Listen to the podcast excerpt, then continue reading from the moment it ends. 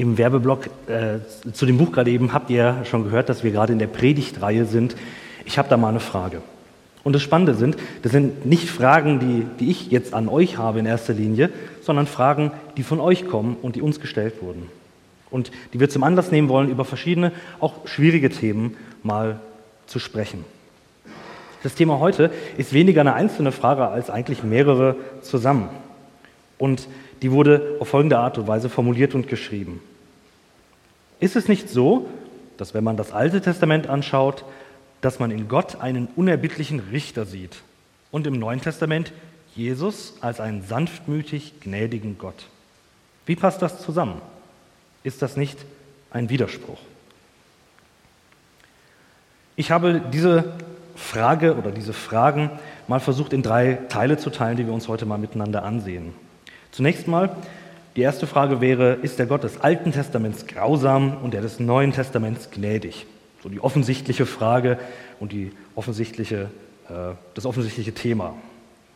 Die zweite wäre, wie kann denn Gott zugleich zorniger Richter sein und gleichzeitig ein Gott der Liebe? Ist es nicht ein inhaltlicher Widerspruch, der da besteht?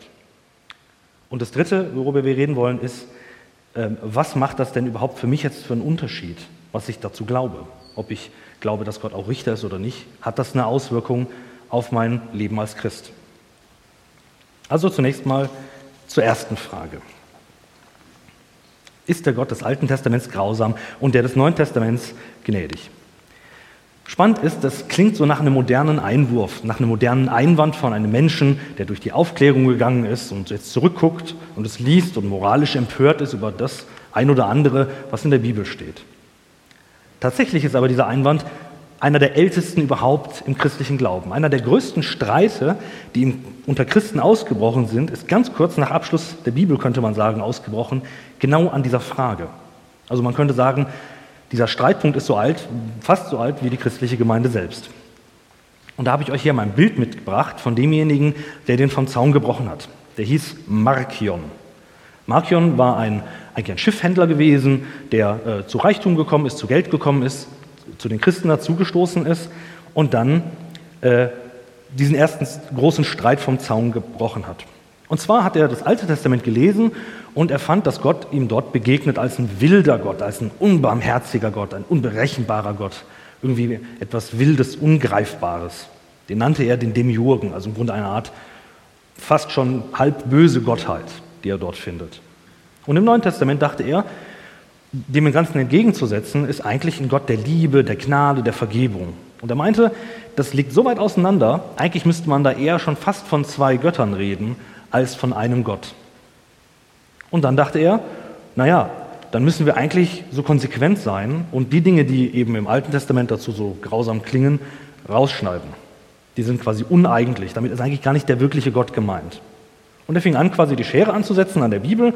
Das Alte Testament ist quasi der Anfang und der erste Teil der Bibel und hat im Grunde das erstmal ganz abgeschnitten und gesagt, alles, was da drin steht, ist für uns als Christen bedeutungslos. Aber wenn man das Neue Testament liest, wird man finden, auch da steht eigentlich ziemlich viel über Gott als Richter oder Gerechtigkeit oder Gericht oder Sünde. Also setzte er auch da das Messer an und schnitt auch da heraus, was ihm nicht genau passte und kam am Schluss dabei raus, dass er eins von den vier Evangelien übrig gelassen hat, auch nur teilweise, nicht ganz, Lukas, und noch ein paar Teile von den Römerbriefen, äh, von den Briefen von Paulus. Und der ganze Rest fiel weg.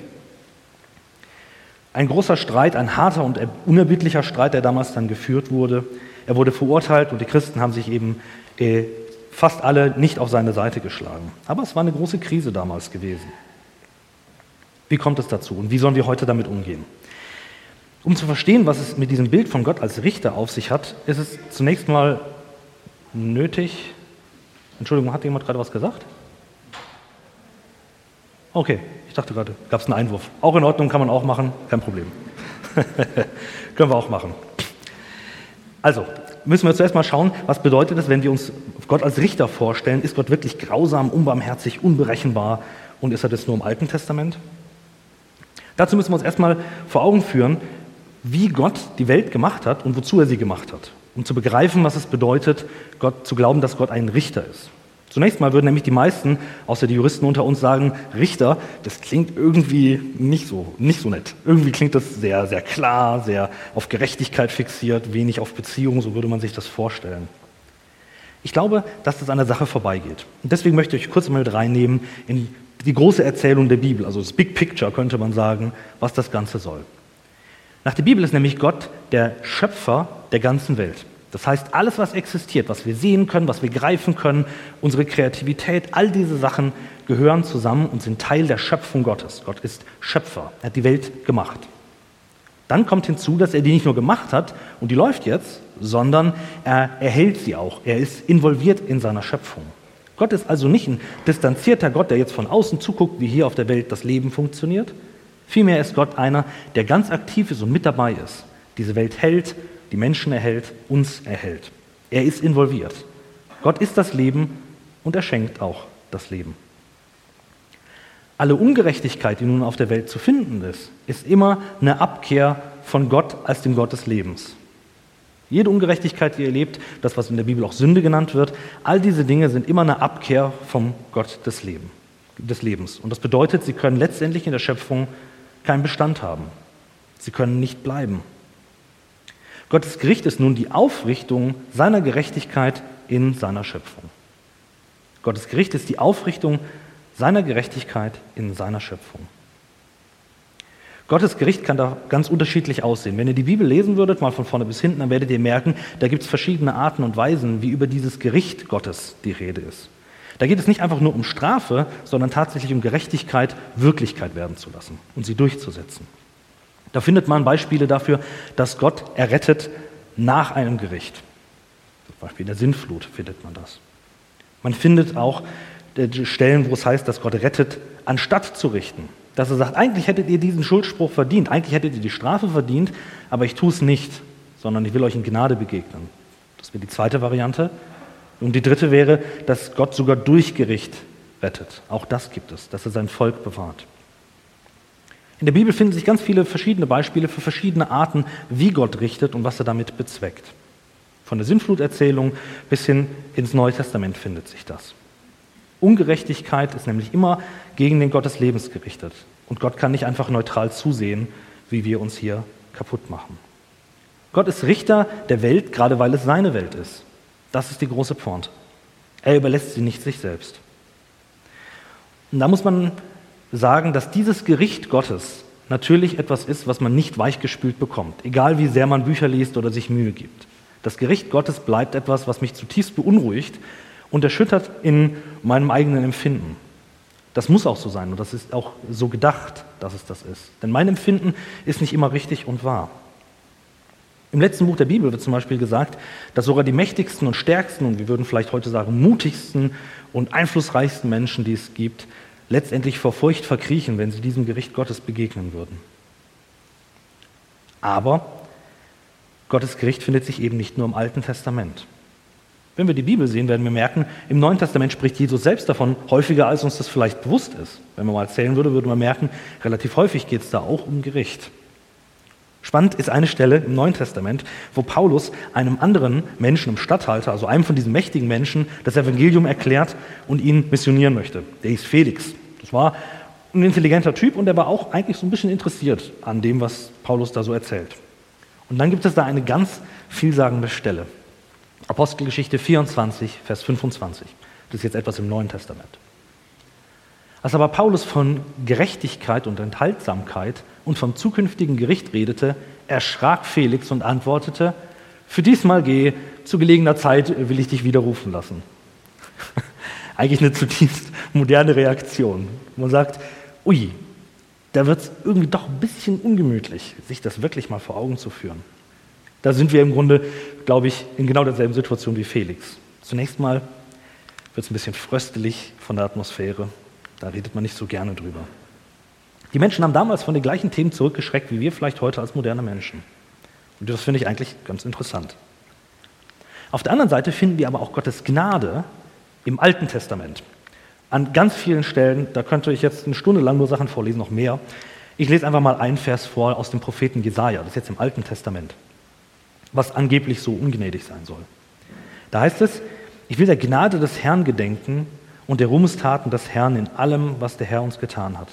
Und der großen Güter im Hause Israel, die er ihnen erwiesen hat nach seiner Barmherzigkeit und großen Gnade.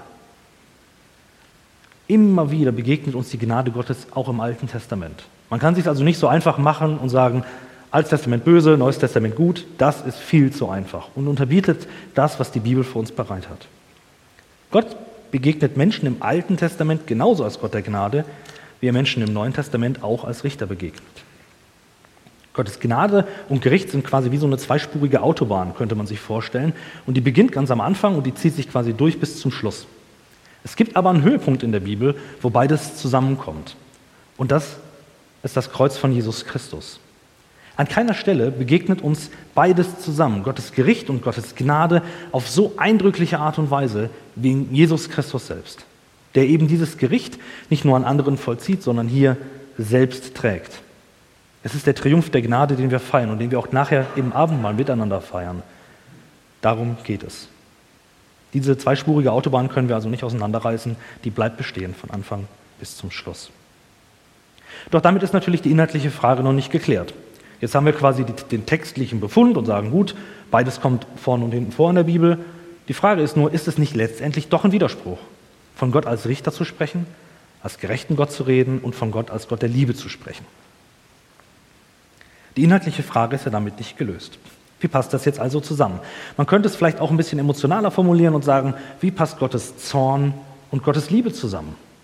Muss man sich das vorstellen wie bei uns Menschen? Wichtig ist, Gott in der Bibel ist ganz anders als wir Menschen, auch wenn er mit menschlichen Begriffen beschrieben wird. Gott ist seinem Zorn und in seiner Liebe in beidem anders als wir Menschen. Und ich glaube, das ist ganz gut.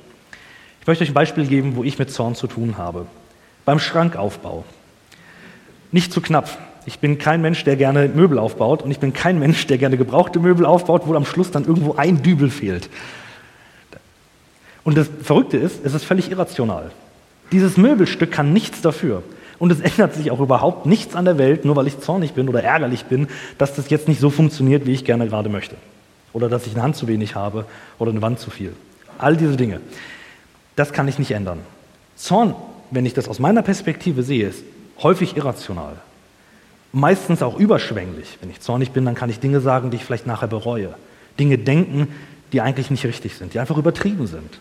Deswegen ist Zorn nichts, was wir bei uns irgendwie als ein großes Kulturgut normalerweise denken. Wir sagen, ein zorniger Mensch ist einer, von dem will man sich eigentlich eher fernhalten. Wenn Gott zornig ist, ist er dann genauso wie ich? Ist Gott irrational, blind vor Wut, sieht er nur noch rot? Überhaupt nicht. Gottes Zorn ist grundsätzlich ganz anders als der, den ich habe. Ich werde ungerecht in meinem Zorn. Von Gottes Zorn heißt es, dass er heilig und gerecht ist, dass es nichts gibt, was unfair ist, was er gibt, was nicht fair wäre. Das gibt es eben nicht. Und genauso muss man sagen, Gott ist nicht nur anders zornig als ich, sondern er liebt auch ganz anders als ich. Stell dir mal die Liebe von dir zu vielleicht einem Partner vor oder zu einem guten Freund. Dann wirst du wissen, diese Liebe, die kennt Höhen und Tiefen. Die kann manchmal auch ein bisschen kühler werden. Wir brauchen auch Frischungskur. Es gibt Ehewochenenden, die man machen kann, um sich sag ich mal, wieder neu an die Liebe zu erinnern, die man zueinander haben kann und darf, als Ehepaar zum Beispiel. Das ist etwas Großartiges. Aber auch so ist Gottes Liebe nicht. Gottes Liebe braucht keinen Auffrischungskurs oder müsste mal ein bisschen vergrößert werden. Ich müsste Gott nicht daran erinnern, was er gesagt hat und er merkt dann, oh je, stimmt, ich sollte mal wie mehr Liebe sein. In der Bibel heißt es sogar ausdrücklich im ersten äh, Johannesbrief, äh, Kapitel 4, Vers 16, Gott ist die Liebe. Gott ist die Liebe. Das muss man sich auf der Zunge zergehen lassen. Das bedeutet, Gott ist nicht einfach nur ein Liebender, also wie jemand, der lieben kann oder eben halt auch nicht, oder mal mehr lieben kann und vielleicht morgen wieder weniger. Gott ist die Liebe selbst. Seine Liebe ist beständig. Die wird nicht mehr und weniger, sondern sie ist immer gleich stark und verlässlich und treu. Ich bin ganz glücklich darüber, dass Gottes Liebe anders ist als meine. Das kann ich euch sagen. Nun ist es in der Bibel so, dass Gottes Zorn auf der einen Seite und Gottes Liebe auf der anderen Seite keine Gegensätze sind, so wie wir die vielleicht als Menschen denken wollen. Vielmehr ist Gott zornig, gerade weil er Liebe ist.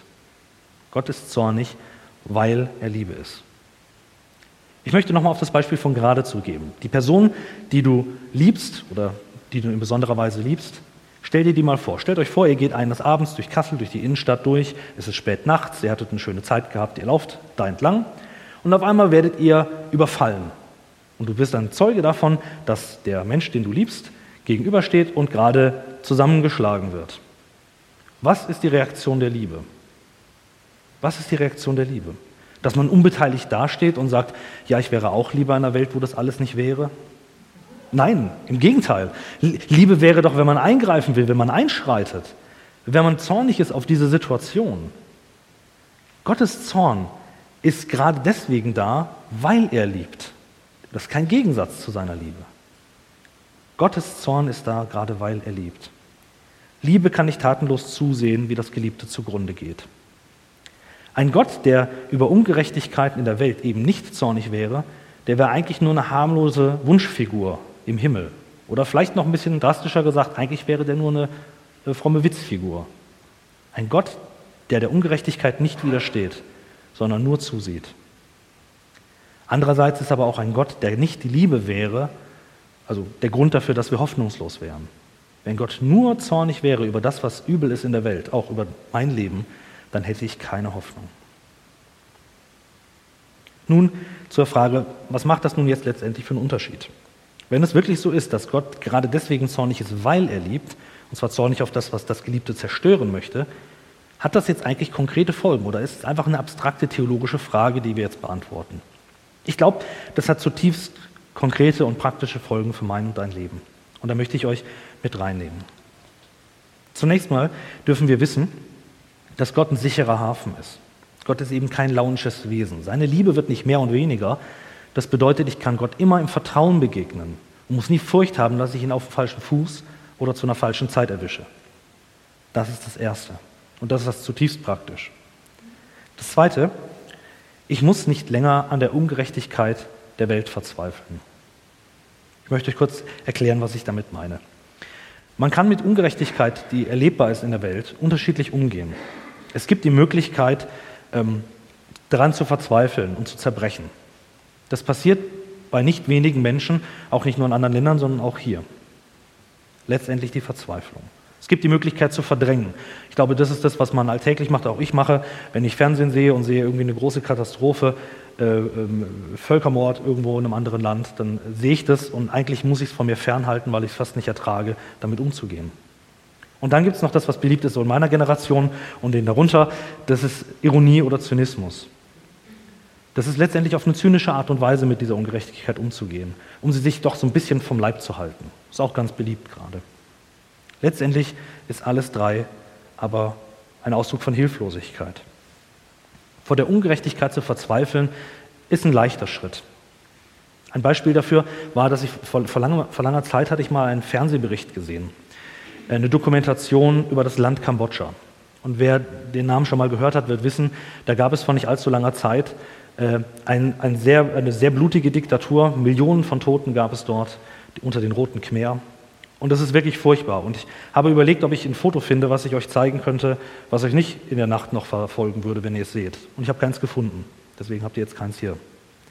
Es ist eine furchtbare Ungerechtigkeit in einem Maßstab, der mit, als Mensch kaum, kaum handelbar ist. Und in diesem Bericht wurden Menschen heute gezeigt, die quasi aus Kambodscha sind und dort leben.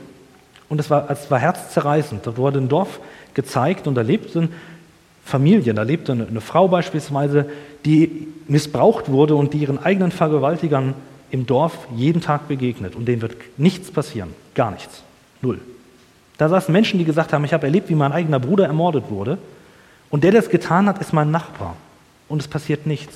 Die werden nicht vor Gericht kommen. Vor kurzem gab es jetzt ein Urteil, einer wurde tatsächlich mal äh, vor, vor ein Gericht gebracht und wurde auch verurteilt. Die werden ihren Lebtag kein, keine Gerechtigkeit erleben. Und darunter zu zerbrechen, das ist einfach. Und im Grunde war das Krasse in diesem Bericht auch gewesen, das war keine Erfolgsstory, die gezeigt wurde, sondern es wurde einfach festgehalten, dass es so ist. Ja, jeden Tag aufs Neue zerbrechen sie an der Ungerechtigkeit. Und das ist echt schwer zu sehen. Als Christen gibt es eine andere Möglichkeit, damit umzugehen. Wir dürfen wissen und dürfen darauf vertrauen, dass Gott seine Gerechtigkeit aufrichtet, auch gerade in Situationen, wo wir menschlich gesehen keine Chance auf Gerechtigkeit haben werden. wo wir Ungerechtigkeit erleben und sagen, wir, wir, können nichts, wir können nichts mehr machen. Die ist da und es ist nicht veränderbar. Gott wird seine Gerechtigkeit aufrichten und niemand entgeht seinem Gericht. Egal wie viel Geld er hat, egal wie mächtig er ist oder wie viel Einfluss er hat, um sich zu versuchen, weltlichen Gerichten zu entziehen, Gottes Gerechtigkeit wird am Schluss siegen. Sie werden alle vor ihm als Richter stehen. Und dazu, was das bedeutet, lesen wir in Offenbarung 6, Vers 15 und 16. Und die Könige auf der Erde und die Großen und die Obersten und die Reichen und die Gewaltigen, alle Sklaven und alle Freien verbargen sich in den Klüften und Felsen der Berge und sprachen zu den Bergen und Felsen, fallt über uns und verbergt uns vor dem Angesicht dessen, der auf dem Thron sitzt und vor dem Zorn des Lammes. Für mich ist es leicht, Gottes Gerechtigkeit und sein Gericht an die Seite zu schieben, weil ich so eine harte Ungerechtigkeit in meinem Leben wirklich noch nie erlebt habe. Wir dürfen aber nicht vergessen, dass es zahllose Menschen in der Welt gibt, die ihre Hoffnung darauf setzen, dass Gott Gerechtigkeit walten lassen wird. Und für die das der einzige Trost ist und das einzige Mittel, um eben nicht daran zu verzweifeln. Und zuletzt gibt es ganz praktisch für mich eine Hilfe. Und zwar finde ich darin, dass Gott beides ist, Liebe und auch Zorn über das, was die Liebe zerstört. Darin finde ich einen Ausweg aus meinem eigenen Zorn. Gerade weil Gott Richter ist der ganzen Welt, muss ich es nicht sein. Ich muss nicht der Richter der Welt sein. Ich muss auch nicht der Richter über andere Menschen sein. Ich kann es loslassen lernen. Dazu gibt es einen großartigen Rat im Neuen Testament von Paulus, dem Apostel, also einem großen Leiter der Kirche. Er sagt, ist möglich, so viel an euch liegt, so habt mit allen Menschen Frieden. Wirklich guter Ratschlag. Recht euch nicht selbst, meine Lieben, sondern gebt Raum den Zorn Gottes, denn es steht geschrieben, die Rache ist mein, ich will vergelten, spricht der Herr. Der Grund, dass Gott Gerechtigkeit walten lassen wird, ist eine Hilfe für mich zu sagen, deswegen muss ich es nicht tun. Und so gibt es Geschichten und ganze Völker, wo diese Sätze, dieses Bewusstsein um Gottes Gerechtigkeit einen Keil getrieben hat zwischen die ewige Spirale der Gewalt bei Menschen. In Kosovo, in, der, äh, in, dem, äh, in dem schlimmen Krieg, den es dort gab, war eine Spirale der Gewalt etwas Grausames und schon mal seit langer Zeit Laufendes. Ein Verbre Kriegsverbrechen an das nächste, ein Kriegsverbrecher wird gefeiert als großer Held des Volkes und als Befreier und die anderen verdammen ihn. Das war ein ewiger Kreislauf, den es dort gab. Und inmitten dessen gab es einen Christen, der selbst auch ein Buch darüber geschrieben hat, wie er damit umgeht. Und der erfahren durfte, dass die Gewissheit, dass Gott gerecht ist, dass er diese Gerechtigkeit aufrichten wird, als Anlass genommen hat, einen, einen Cut zu setzen und zu sagen, nicht weiter, nicht weiter diese Spirale der Gewalt, es geht auch anders. Deswegen ist es ein großer Trost, eine große Hilfe, dass ich mit meinem eigenen Zorn auch umgehen kann. Gott ist Richter und deswegen muss ich es nicht sein. Gott ist der Retter, darum muss ich es nicht sein. Was bleibt nun übrig, wenn man zurücksieht? Wir konnten sehen, dass das Gericht und die Rettung Gottes in der ganzen Bibel überall eine Rolle spielt. Und das ist eine gute Nachricht. Gott ist nicht ein anderer im Neuen wie im Alten Testament, sondern der gleiche mit seiner Güte und seiner Gnade. Und seine Barmherzigkeit und Gnade und Güte erleben wir ganz besonders im Kreuz von Jesus Christus. Gott ist keine gespaltene Persönlichkeit, sondern Gott ist gerade weil er die Liebe ist, auch zornig auf das, was die Liebe zerstört. Und wir persönlich dürfen lernen, all diese vielleicht schlimmen Gefühle, die wir haben, diese Rachegelüste, die man vielleicht mal hat, oder diesen Ärger oder diesen Zorn, den man hat, abzugeben an Gott und zu sagen, du wirst es gerecht machen, auch wenn wir es nie können. Und du wirst Gerechtigkeit aufrichten, da wo wir sie hier auf der Erde nicht sehen. Und das ist eine Verheißung, der wir Raum geben können und die wir ernst nehmen dürfen miteinander. Amen.